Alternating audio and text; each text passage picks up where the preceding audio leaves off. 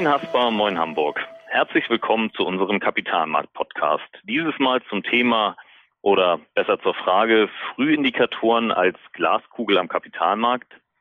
Mein Name ist Arne Koschinski und ich bin Leiter Vermögensberatung bei der Haspa in der Region Nordheide. Mit mir im telefonischen Gespräch sind heute Herr Jochen Intelmann und Herr Bernd Schimmer. Aber stellen Sie sich den Hörern doch gerne selbst noch einmal vor. Ja, Jochen Intelmann. Ich bin hier für die Volkswirtschaft zuständig, auch schon ziemlich lange dabei. Momentan freue ich mich, dass die Bundesliga endlich wieder läuft und dass sich der ach so finstere konjunkturelle Horizont doch so langsam aufzuhellen scheint. Ja, mein Name ist Bernd Schimmer. Ich bin hier bei der HASPA zuständig, insbesondere für das Thema Anlagestrategie, aber auch ähm, für viele daraus ähm, resultierende Produktempfehlungen. Vielen Dank. Heute Morgen wurde der IFO Geschäftsklimaindex für den Monat Mai veröffentlicht. Nachdem der Geschäftsklimaindex im April dieses Jahres auf den niedrigsten jemals gemessenen Wert von 74,2 Punkten gefallen war, konnte er sich aktuell leicht erholen und liegt nun bei 79,5 Punkten. Äh, Jochen, wie bewertest du die heute veröffentlichte Entwicklung? Ja, ich muss sagen, wir haben richtig durchgeatmet, als der IFO hier um 10 aufblinkte. da stand erst nur, IFO hat sich verbessert, als es dann fünf Punkte nach oben ging. Ähm, das war so eine gewisse Beruhigung, so eine Entspannung. Ähm, und als dann noch die beiden Zeitreihen, die den IFO bilden, veröffentlicht wurden, als sich herausstellte, dass der Erwartungsindex sich deutlich verbessert hat, um fast elf Punkte, während die Lagebeurteilung nur fast unverändert war, da war die Freude noch ein bisschen größer. Man konnte das auch am Aktienmarkt sehen. Der, äh, der DAX zog äh, kräftig an daraufhin, weil die Erwartungskomponente das ist das, was die Zukunft ausdrückt und die war deutlich besser als erwartet, also äh, besser als die, die Schätzungen waren. Also so gesehen war das heute Morgen um 10 ein richtig gutes Event, die Bekanntgabe der Mai-Zahlen für den IFO, Geschäftsklimaindex. Warum gibt es eigentlich Frühindikatoren und seit wann gibt es diese? Ähm, warum? Warum würde ich mal sagen, weil an der Börse nicht das bezahlt wird, was gewesen ist, sondern das bezahlt wird, was kommt. Also als Beispiel, ich habe ein Unternehmen, das einen ziemlich schlechten Bericht vorlegt, aber sagt, das wird besser im nächsten Quartal. Dann kann man davon ausgehen, dass die Kurse steigen. Das Gegenteil, ich habe einen erstklassigen Bericht vorgelegt, muss aber ähm, signalisieren, dass ich das nicht wieder schaffe mit der, mit der Verbesserung in dem Umfang. Dann, dann fallen die Kurse. Also äh, alles, was, was, was vorher war, ist in den Kursen drin. Vergangenheit zählt wenig, Zukunft zählt alles. Ähm, also muss ich als Marktbeobachter ja versuchen, herauszufinden, äh, wo der Trend hingeht, wie es weitergeht, äh, konjunktureller Art und so und so weiter und so fort, auch was die Unternehmensberichte äh, äh betrifft. Da ich aber reale Daten habe, die eigentlich für die aktuelle Börseneinschätzung veraltet sind, muss ich mir irgendwas suchen, aus dem ich ableiten kann, wie möglicherweise oder wahrscheinlich die nächsten paar Monate und die, die nächste Zukunft wird. Also wir haben aktuell beispielsweise äh, Industrieproduktionszahlen vom März. Wir haben die Auftragseingänge ebenfalls vom März. Wir haben jetzt Ende Mai. Also von daher, das sind zwei Monate alte Zahlen, das ist Geschichte. Und äh, Indikationen, wie es im Juni, Juli, August weitergeht, kann ich aus diesen veralteten, realen, tatsächlichen Daten nicht ableiten. Also muss mir überlegen, wo kriege ich jetzt was Besseres her? Ich muss irgendwas eruieren, wo ich einen Trend abschätzen kann. Seit wann gibt es diese Frühindikatoren? Also in den USA seit den 30er Jahren. Äh, man kann sagen, nach der großen Weltwirtschaftskrise 1929, ähm, Anfang der 30er, 30er Jahre wurde der erste sogenannte Einkaufsmanager-Index, der ISM, Einkaufsmanager-Index kreiert. Dann kamen in den 40er Jahren äh, Verbrauchervertrauen, Umfragen dazu von der Uni Michigan. In Deutschland und in der Eurozone würde ich mal sagen, ähm, kamen diese Frühindikatoren verstärkt auf in den 80er und 90er Jahren. Wenn man das mal zusammenfassen will, könnte man vielleicht sagen, diese Frühindikatoren spielen eine umso größere Rolle, je größer der Aktienmarkt von Bedeutung ist. Also in den USA war das in den 30er, 40er Jahren schon der Fall. Bei uns kamen die Aktien ja erst so richtig in den 80er, 90er Jahren auf. Wer führt denn diese richtungsweisenden Befragungen durch und wer wird alles befragt? Ähm, da gibt es unterschiedliche äh, Fragesteller. Das sind einmal die Forschungsinstitute. Ähm, dazu zählt das IFO-Institut in München, das ZEW in Mannheim, diverse andere. In den USA sind es das Conference Board. Äh, äh, dann gibt es Universitäten, die Umfragen äh, durchführen monatlich oder auch teilweise quartalsweise, meistens aber monatlich. Da würde ich, würde ich die Uni Michigan zuzählen in den USA, die das Verbrauchervertrauen ermittelt. Dann sind aber auch die Notenbanken aktiv, gerade in den USA. Einige äh, Filialen der amerikanischen Notenbank haben diverse Umfragen seit Jahrzehnten laufen, die auch am Markt äh, Beachtung finden. Der Philadelphia Fed Index ist zum Beispiel so einer davon. Und dann last but not least auch die EU-Kommission, weil die alle diese Institutionen haben ja ein Interesse daran, einen möglichst langen Blick nach vorne zu werfen. Äh, teilweise werden mehrjährige Haushaltspläne äh, angestellt. Die Notenbanken müssen wissen, wo der konjunkturelle Hase wahrscheinlich hinläuft, damit sie ihre Geldpolitik einordnen können, etc. etc. Also die Fragen kommen von den Forschungsinstituten, von Universitäten und von Notenbanken. Und wer wird befragt? Da gibt es ja unterschiedliche, unterschiedliche Gruppen, Unternehmen. Da würde ich mal sagen, das beste Beispiel dafür ist der IFO, Geschäftsklimaindex. Der, äh, das IFO-Institut befragt jeden Monat etwa 9000 Unternehmen. Und zwar äh, die klassischen Fragen, wie ist die Lage und wie wird es in den nächsten Monaten weitergehen. Ähm, daraus versucht man abzuleiten, wie es konjunkturell insgesamt weitergeht, weil der IFO-Indikator, der IFO-Geschäftsklimaindex ist ja im Prinzip so ein Seismograph für die Entwicklung in Deutschland in den nächsten sechs Monaten. Ähm, eine zweite Gruppe, die befragt wird, das sind die privaten Haushalte. Hier das GfK federführend. Das GfK äh, äh, Konsumklima wird da ermittelt. Die Gesellschaft für Konsumforschung hieß es früher mal. Also das GfK Konsumklima versucht herauszufinden, wie die, wie die Einkaufs-, wie die, wie die Ausgabeneigung äh, der Haushalte, der privaten Haushalte ist. Und da werden jeden Monat ungefähr 2000 Konsumenten befragt. Aus den Befragungen wird abgeleitet, äh, wie wohl der private Verbrauch in den kommenden Monaten sich entwickelt. Äh, ja, und last but not least werden auch einige Experten äh, befragt, also Kapitalmarktexperten, weil die sich tagtäglich mit den ganzen Rahmendaten beschäftigen und deren Einschätzung äh, könnte ja auch äh, ein gutes Indiz sein, wie sich die Wirtschaft in den nächsten sechs oder zwölf Monaten entwickelt. Das scheinen mir eine Menge an Indikatoren zu sein. Kannst du in etwa abschätzen, wie viele Indikatoren es eigentlich gibt und was mich noch mehr interessieren würde, ob diese eigentlich alle gleich relevant sind? Ähm, ich würde mal sagen, es gibt weltweit mehrere hundert Indikatoren, aber ich meine, dass pro Land bestenfalls eine Handvoll von größerem Interesse ist. In Deutschland hatte ich eben schon erwähnt, der IFO-Geschäftsklimaindex, der Konsumklimaindex von der GfK, ähm, der ZDW-Indikator, das sind die drei, die ich in Deutschland hervorheben würde. In den USA sind es die Verbrauchervertrauen-Indizes, die Einkaufsmanager-Indizes. Bei uns äh, in, auf der Eurozone-Ebene auch die Einkaufsmanager-Indizes, die dann wieder abstrahlen auf die einzelnen Länder, Deutschland, Frankreich etc. Äh, das sind so die bedeutendsten Indikatoren, die auch am Kapitalmarkt große Beachtung finden. Da gibt es noch diverse, was ich vorhin sagte, von Filialen der Notenbanken, ermittelte Indizes von kleineren Instituten etc. Aber die werden eigentlich am Markt zur Kenntnis genommen, aber die haben in der Regel nicht die, die Macht, äh, Kurse zu verändern, also rauf oder runter zu, zu bewegen.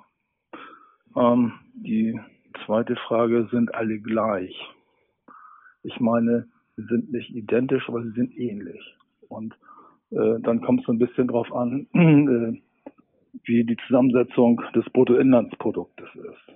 Also ähm, in Amerika, in den Vereinigten Staaten, ähm, werden über 70 Prozent des Bruttoinlandsprodukts über den privaten Verbrauch generiert. Da ist natürlich von ganz besonderer Bedeutung, wie die Konsumenten gerade ticken. ob sie eine große Ausgabeneigung haben, ob sie die Tasche zumachen, ob sie erstmal Geld sparen wollen und so weiter und so fort, wie die Arbeitsmarktsituation ist, die Arbeitsplatzsicherheit.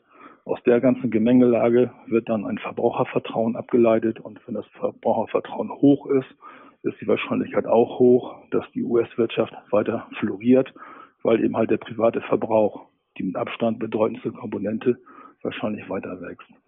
Bei uns ist natürlich auch wichtig, was die Konsumenten machen, aber hier ist die Industrie noch von viel größerer Bedeutung als in den USA. Das heißt also hier schaut man wahrscheinlich eher auf Einkaufsmanager-Indizes, auf den IFO-Geschäftsklimaindex etc. etc. Das hängt so ein bisschen davon ab, äh, was, was im Vordergrund steht, was in welchem Land von besonderer Bedeutung ist. Äh, davon hängt eben halt ab, welche Indizes die größte Bedeutung haben, die größte Resonanz am, am Kapitalmarkt haben. Herr Schimmer, welche Rolle spielen die Indikatoren bei der Erstellung der Anlagestrategie? Ja, ähm, das ist eine gute Frage und die Frage kann man auch relativ kurz und knapp beantworten. Das ist eine sehr, sehr große Rolle. Ähm, warum ist das so? Und da würde ich das gerne ein bisschen präzisieren auf das, was Jochen Intelmann schon gesagt hat, äh, nämlich insbesondere auf das Thema der Frühindikatoren. Das klang ja bei, bei Jochen Intelmann auch schon, schon sehr, sehr deutlich durch. Ähm, ich will es noch ein bisschen, bisschen erhärten.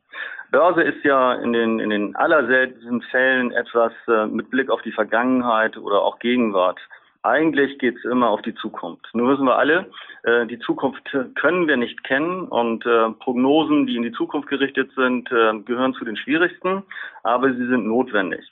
Dazu kommen dann auch solche Verlautbarungen, man hört es ja immer wieder, ähm, alter Börsianer-Spruch, ähm, kaufe das Gerücht, äh, verkaufe die Fakten.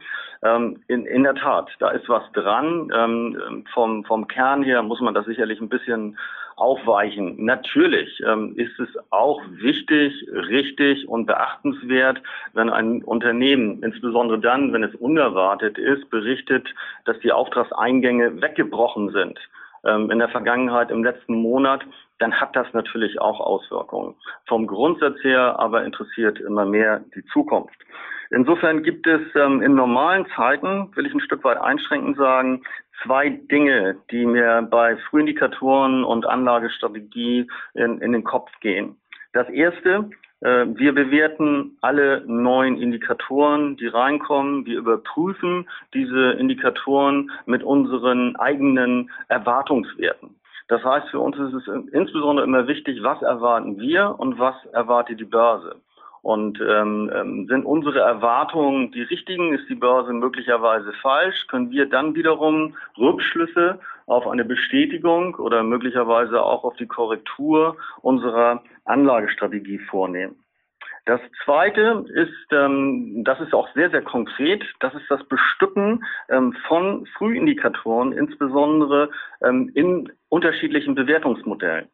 Ähm, wie kann man sich das vorstellen? Wir sammeln diese Indikatoren aus der Historie und haben ähm, so, so eine Art Screening gemacht. Ähm, wir machen dann also eine, einen Maßstab, äh, wann ist etwas positiv, wann ist etwas negativ und ähm, aufgrund der Höhe können wir dann wiederum ähm, ableiten ähm, konkret Kursziele. Äh, man sieht es ja, wenn der IFO eben halt auf einem bestimmten Niveau ist und steigt weiter, steigt auch der Aktienmarkt. Da gibt es ähm, eine hohe Übereinstimmung und äh, diese Bewertungsmodelle, äh, die lassen uns, äh, wenn sie denn so wollen, ein Stück weit auch äh, einen Kurs ausrechnen. Natürlich kann man nicht komplett einen Kurs ausrechnen, das funktioniert nicht. Ähm, da gehen ja dann noch sehr viel mehr Facetten ein, aber es ist ein wirklich gutes Hilfsmittel. Und wie nutzen Sie in der aktuellen Situation, die ja doch eine recht besondere ist, die Befragung von IFO, ZEW und weiteren Instituten genau? Ja, auch das ist eine gute Frage. Und äh, da tappen wir natürlich logischerweise auch ein bisschen im Dunkeln. Äh, ich glaube, da gehört ein bisschen Demut dazu. Wir, wir fangen an, ähm, aus dieser Krise, die wir alle so nicht erwartet haben, ähm, zu lernen. Und in der Tat ist es so, ähm, einiges ähm, in dieser besonderen ähm, Corona-Zeit ist gleich, aber vieles ist eben halt auch anders. Und das kann man, glaube ich, ähm, ganz gut auch anhand ähm, von Indikatoren oder insbesondere Frühindikatoren erklären. Grundsätzlich haben diese, diese Frühindikatoren ähm, neben der Bestückung ähm, mit diesen Bewertungsmodellen, was ich eben angesprochen habe, zwei Funktionen. Die erste Funktion ist äh, vergleichsweise lapidar, will ich fast sagen. Es ist die Funktion der Veränderung. Ganz platt gesagt, ähm, ähm, es wird eben halt besser oder schlechter und dementsprechend ähm, reagiert eben halt auch äh, postwendend die Börse. Ähm, ähm, die zweite Funktion ist die Beschreibung des Niveaus. Das heißt, äh, wie gut, wie schlecht ähm, ähm, ist eben halt äh, derzeit ähm, es um Unternehmen oder der allgemeinen Konjunktur bestellt. Und äh, diese Funktion ist eingeschränkt. Dazu ein kurzes Beispiel. Ähm, man stelle sich vor, im tiefsten Corona-Lockdown, also irgendwo im, im, März, April, also da, wo wirklich äh, nahezu Stillstand der wirtschaftlichen Aktivität geherrscht hat, findet eine Befragung statt, äh, und zwar äh, mit dem Ausblick in sechs Monaten. Das heißt, es wird gefragt, ähm, wie geht es deinem Unternehmen? Geht es ihm schlechter, besser oder gleich ähm, im Vergleich zu heute in sechs Monaten? Also nach der Perspektive.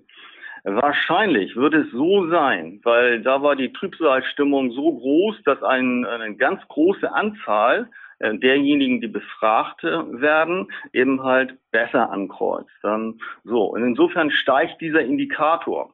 Ähm, was dieser Indikator, weil nur eben halt dieser eine Wert ähm, da drin einfließt, dann aber nicht aussagen kann, wie gut das Niveau ist. Das heißt, alle kreuzen besser an, ähm, aber die Produktionsauslastung ist möglicherweise nur bei 30 Prozent und das Normalniveau ist bei, bei 80 oder bei 90 Prozent. Der Indikator hat aber einen Stand, ähm, der vergleichbar einer Produktionsauslastung von 90 Prozent ist. Schlussfolgerung daraus ist, ähm, ähm, man kann in diesen, in diesen Extremzeiten, wie wir sie derzeit haben, nicht wirklich jeden äh, Indikator gleich gut verwenden. Ist auch völlig logisch. Ähm, diese Indikatoren sind eben halt ähm, für ein 95-Prozent-Intervall gebaut worden und eben halt nicht ähm, für so eine, eine Krisenphase, äh, wie sie derzeit haben. Andererseits muss man natürlich auch sagen, hätten alle Unternehmen im April angekreuzt, es wird noch schlechter, dann wären die, die Erwartungen der Börsianer natürlich noch stärker in den Keller gefallen und wir hätten wohl davon ausgehen können, dass wir nochmal 500 oder 1000 DAX-Punkte verloren hätten. Also man muss das ähm, sehr, sehr individuell betrachten. Ähm, die Möglichkeit äh, nach wie vor mit Indikatoren zu arbeiten, die ist gegeben, aber so ein bisschen mit, mit Augenmaß. Konkret heißt das für uns, ähm, die treten so ein bisschen ins zweite Glied zurück. Äh, wir konzentrieren uns ähm, eher darauf, ähm, ähm, was die unteren Bandbreiten anbelangt, auf die Kurs-Buchwert-Verhältnisse, Kurs-Buchwert von 1,0. Dann zahlt der Aktionär nur das Eigenkapital und nach oben gucken wir uns äh, die Perspektiven, die Unternehmensgewinne an und leiten dann dementsprechend auch da dann die Kursbandbreite ab. Vielen Dank an Sie beide für Ihre interessanten und informativen Erläuterungen und Einschätzungen. Wir sind hiermit am Ende unserer heutigen Podcast-Folge angekommen und bedanken uns fürs Zuhören. Bei Fragen schicken Sie uns gern eine E-Mail an podcast.haspa.de. Aktuelle Analysen, Einschätzungen und Hintergründe zu den wichtigsten Entwicklungen am Geld- und Kapitalmarkt finden Sie auf www.haspa-kapitalmarkt.de. Und den aktuellen Kapitalmarkt-Podcast gibt es hier und unter www.haspa.de haspa.de-podcast.